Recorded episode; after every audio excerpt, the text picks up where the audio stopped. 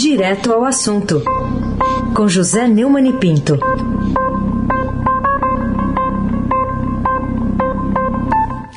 Oi, Neumani, bom dia. Bom dia, Raíssa Abac, Carolina Ercolim. Bom dia. Almirante Nelson no Transatlântico do Suez. Bárbara Guerra, Frânio Vanderlei, Clã Bonfim, Manuel, Alice e Isadora. Bom dia, melhor ouvinte, ouvinte da Rádio Eldorado, 107,3 FM. Aí abaque, o craque, o tríplice coroado. Muito bem, vou começar com essa manchete de hoje do Estadão. O Brasil é um dos países que mais gastam com o funcionalismo público, faz uma comparação aqui importante. O que, que significa essa uma notícia dessa magnitude, Neumann? É, é o sétimo país sem gastos. É um, digamos, um, um ranking do qual nós não devíamos nos orgulhar. De uma relação de 74 países, o Brasil tem o sétimo lugar, gastando 12,9% do PIB. Os dados são de 2019 e consideram despesas com pessoal ativo da União, estados e municípios. Né? O Brasil tem, sobretudo, muitos privilégios. Eu tenho sido aqui um combatente né, desses privilégios. Eu é, tenho falado muito contra os marajás. Muita gente pensa que eu estou falando dos servidores públicos em geral. Eu sempre ressalvo os barnabés, aqueles que ganham mal para prestar serviço. E esses é, marajás que usam penduricalhos para contornar o teto salarial de R$ 39.200 segundo a reportagem de Diana Tomazelli, lá de Brasília. Né? É, salários maiores do que na iniciativa privada, brechas para o acúmulo de remunerações, tudo isso são apontados por especialistas para explicar a permanência do Brasil no, no desprezível e indesejável topo desse ranking. Né? É um histórico de aumentos acima da inflação, nos salários, também contribuindo para o caso. Agora, mesmo aumento do presidente, aumento do vice-presidente, é, privilégios para militares, é, o, o, mais recente deles, incorporado ao conjunto de regras para servidores, foi uma portaria do Ministério da Economia, permitindo a militares da reserva e servidores civis aposentados, que continuam trabalhando em determinados cargos, recebam as duas remunerações, mesmo que ultrapassem o teto de R$ 39.200, que é previsto na Constituição.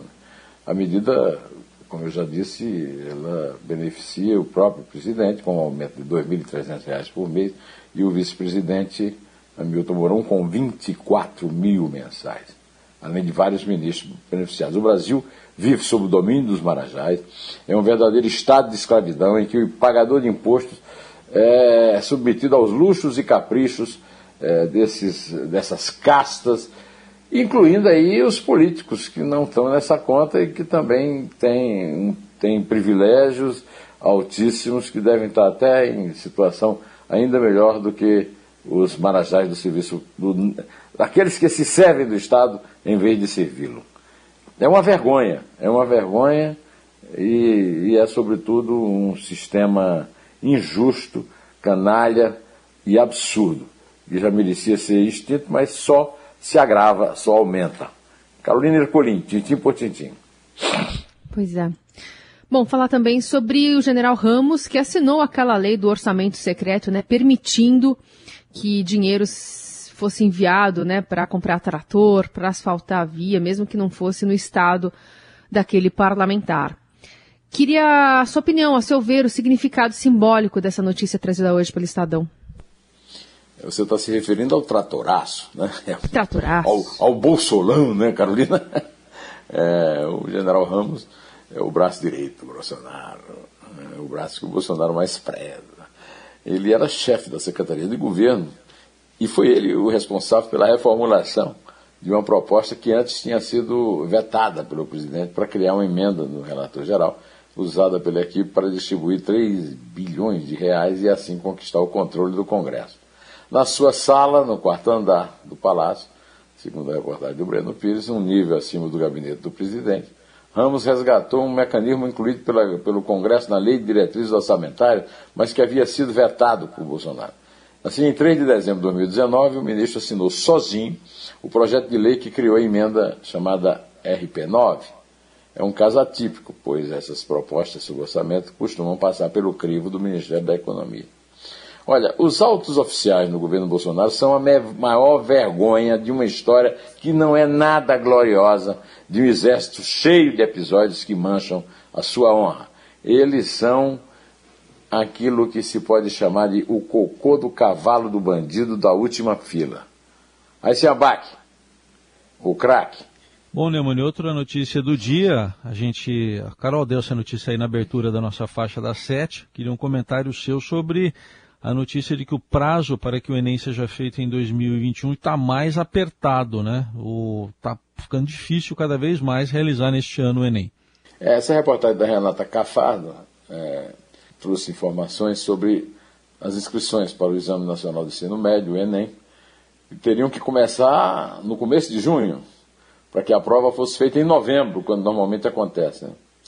Desde abril, a presidência do, é, do, do, do Enem né, ignora esse tipo é, de alerta né, em relatórios da gestão de risco. O Estadão teve acesso aos, aos relatórios e eles indicam a falta de definição e de documentos que fazem parte do processo. Segundo servidores do próprio Instituto Nacional de Pesquisas e Estudos Educacionais, o INEP, o programa está tão atrasado que é praticamente impossível realizar o exame em 2021. Nós já comentamos essa parte, agora nós estamos comentando que tá, o, o prazo está vencendo. Mesmo com atrasos, sem orçamento suficiente, o governo Bolsonaro está insistindo, está organizando se organizando para fazer o Enem esse ano. Os alertas envi enviados pela direção do INEP mostraram um nível elevado de risco em 13 de abril para a não realização da prova, já que o edital do INEM ainda não havia sido publicado, o que não ocorreu até hoje. Normalmente o edital sai em março e as inscrições ocorrem em maio. O relatório de monitoramento e gestão de riscos feito por uma empresa contratada para isso, a módulo, módulo né, diz que pode haver insuficiência de tempo para a preparação do exame. Olha, o, o a gestão deficiente da educação pelo governo federal compromete o futuro das gerações que não conseguem aprender o suficiente nem para sobreviver. É, é a tragédia de um país que vive aquele né, episódio grotesco de privilégio que nós comentamos na, na primeira, na abertura desse comentário, e que isso se reproduz em outros fatos. Carolina Ercolim, tintim por tintim. Vamos falar também aqui sobre a Comissão de Saúde que rejeita medicamentos sem eficácia, né? Então, se chegando à conclusão agora, o Ministério da Saúde, numa normativa, dizendo que cloroquina não, não ajuda a tratar nem evitar a, a, o acometimento né, pela Covid-19. O que, que, essa notícia revela de importante para o pagador de impostos, né? Pessoa comum, entender a gestão sanitária em nosso país? É, depois de uma revisão de oito diretrizes nacionais e internacionais para o tratamento da Covid, que entrou no Brasil de forma avassaladora faz mais de um ano, né, 14, 15 meses, um grupo de especialistas coordenado pelo Ministério da Saúde elaborou um documento em que contraindica cloroquina, hidroxicloroquina, azitromicina, ivermectina, colchicina e outros medicamentos que não têm eficácia contra a doença comprovada cientificamente para pacientes hospitalizados. O documento foi apresentado à Comissão Nacional de Incorporação de Tecnologias no Sistema Único de Saúde, a CONITEC, na semana passada, e recebeu um parecer favorável. É, ontem foi aberta a consulta pública para que o documento receba contribuição nos próximos 10 dias. Esse episódio da cloroquina será tratado como se deve na CPI da Covid, inclusive com uma, o, da, o depoimento da doutora Mayra, chamada de capitã cloroquina, marcado para quinta-feira, né, depois de amanhã, esta semana mancha de sangue e lama a gestão federal da saúde, justamente na época da maior pandemia já sofrida pela humanidade, e como, apesar de termos um presidente desumano, nós fazemos parte da humanidade, do Brasil também, né? É algo que está sendo comparado à gripe espanhola e que teve uma reação muito mais decente por parte das autoridades do que está tendo agora a, a, a pandemia a, da, provocada pelo vírus, pelo novo coronavírus. inclusive a, epidemia de, de varíola, né, de bexiga, como se dizia lá no interior do Nordeste, no começo do século XX, é, que gerou uma geração de grandes infectologistas no Brasil, encabeçados por Vital Brasil, Oswaldo Cruz, etc., no governo Rodrigues Alves, é, que deram um bom exemplo que não estão sendo seguidos é, pelas atuais administrações, é, principalmente pelo senhor Jair Bolsonaro, que é negacionista e propagandista de é, charlatão mor da República, né? propagandistas de remédios ineficazes para favorecer, não se sabe a quem, mas devia ser descoberto. Aí se abaque. Aí se abaque é, é, é conhecido como o craque, mas ele é também finalista do Campeonato Paulista. Então tá bom, vamos lá. Vamos falar do, de uma outra notícia é, de, dessas últimas horas. A direção da Caixa que decidiu demitir o presidente e dois diretores do FUNCEF, que é o fundo de pensão lá dos funcionários da Caixa. Aliás, como tem interesse, né, Neumann, dos governos, de uma forma geral, já faz tempo que a gente ouve falar, troca o governo, mas não troca o interesse pelos fundos de pensão, né? É, tem muita, tem muito olho gordo aí, né? É, é assim que minha avó dizia. Muito olho gordo nesses fundos de pensão. O de é um enorme e antiquíssimo escândalo na gestão pública no Brasil. Né? E agora o presidente Pedro Guimarães queria ter mais poder sobre a alocação de recursos e orientou o fundo a votar contra a entrada de Roberto Castelo Branco no Conselho da Vale, e isso não ocorreu. A Caixa então decidiu trocar três diretores do FUNCEF, o Fundo de Pensão dos Funcionários do Banco, entre eles o diretor-presidente Renato Vilela e os responsáveis pela área de investimento.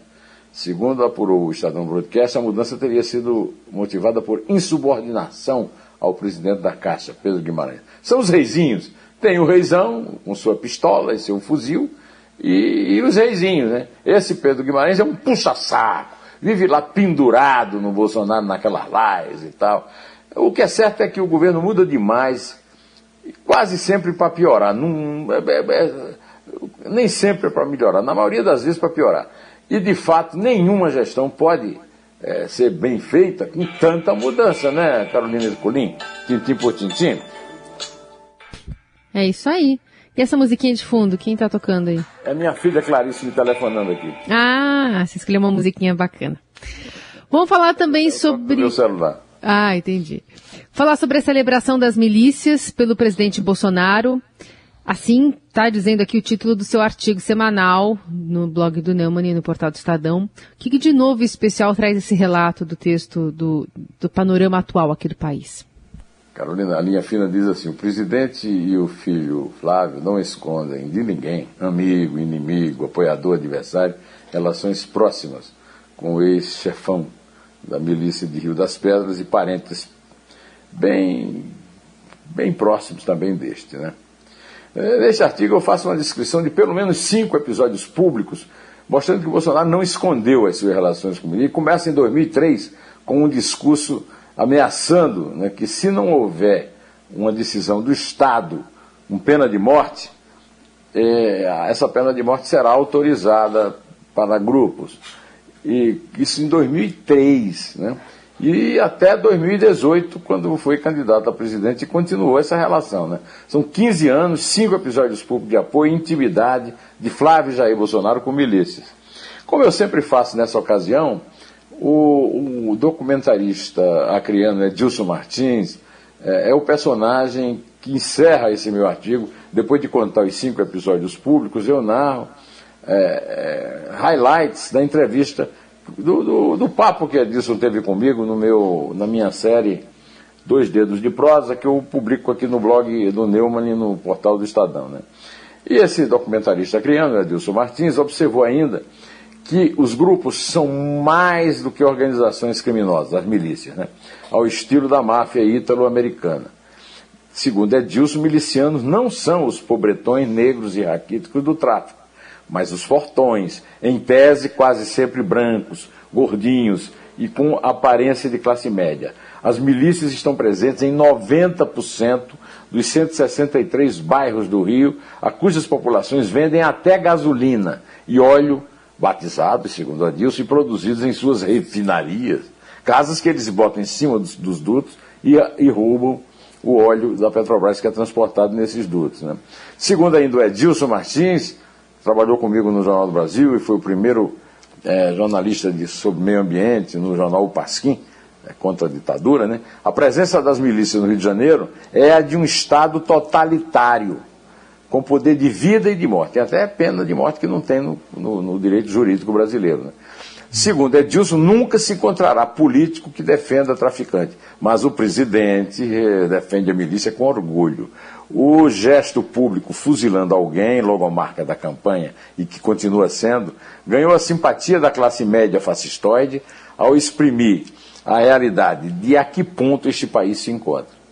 E finalizando, mais uma frase do Edilson Martins. Neste momento, quem tem a caneta são o presidente e um grupo político que celebram a milícia. Convido muito vocês todos para eh, acompanharem o papo, o meu papo com Edilson no, é, no é, Dois Dedos de Prosa, que está no blog do Neumann no, no portal do Estadão.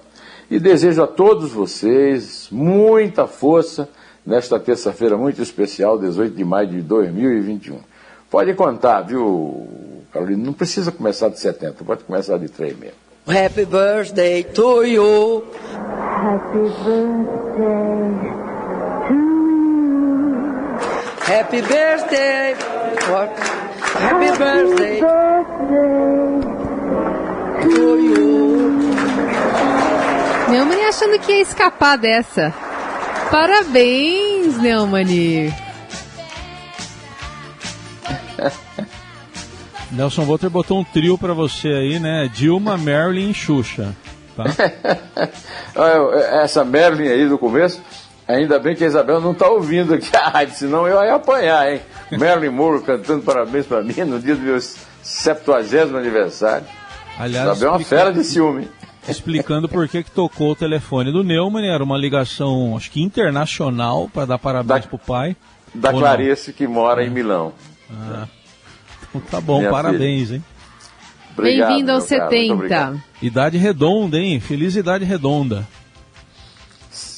Espero que sejam os primeiros 70 anos que eu comemoro, como disse o meu amigo Astia Basílio. Muito bem, então eu vou contar de três, tá? Tá bom. três. É dois. É um. Em pé.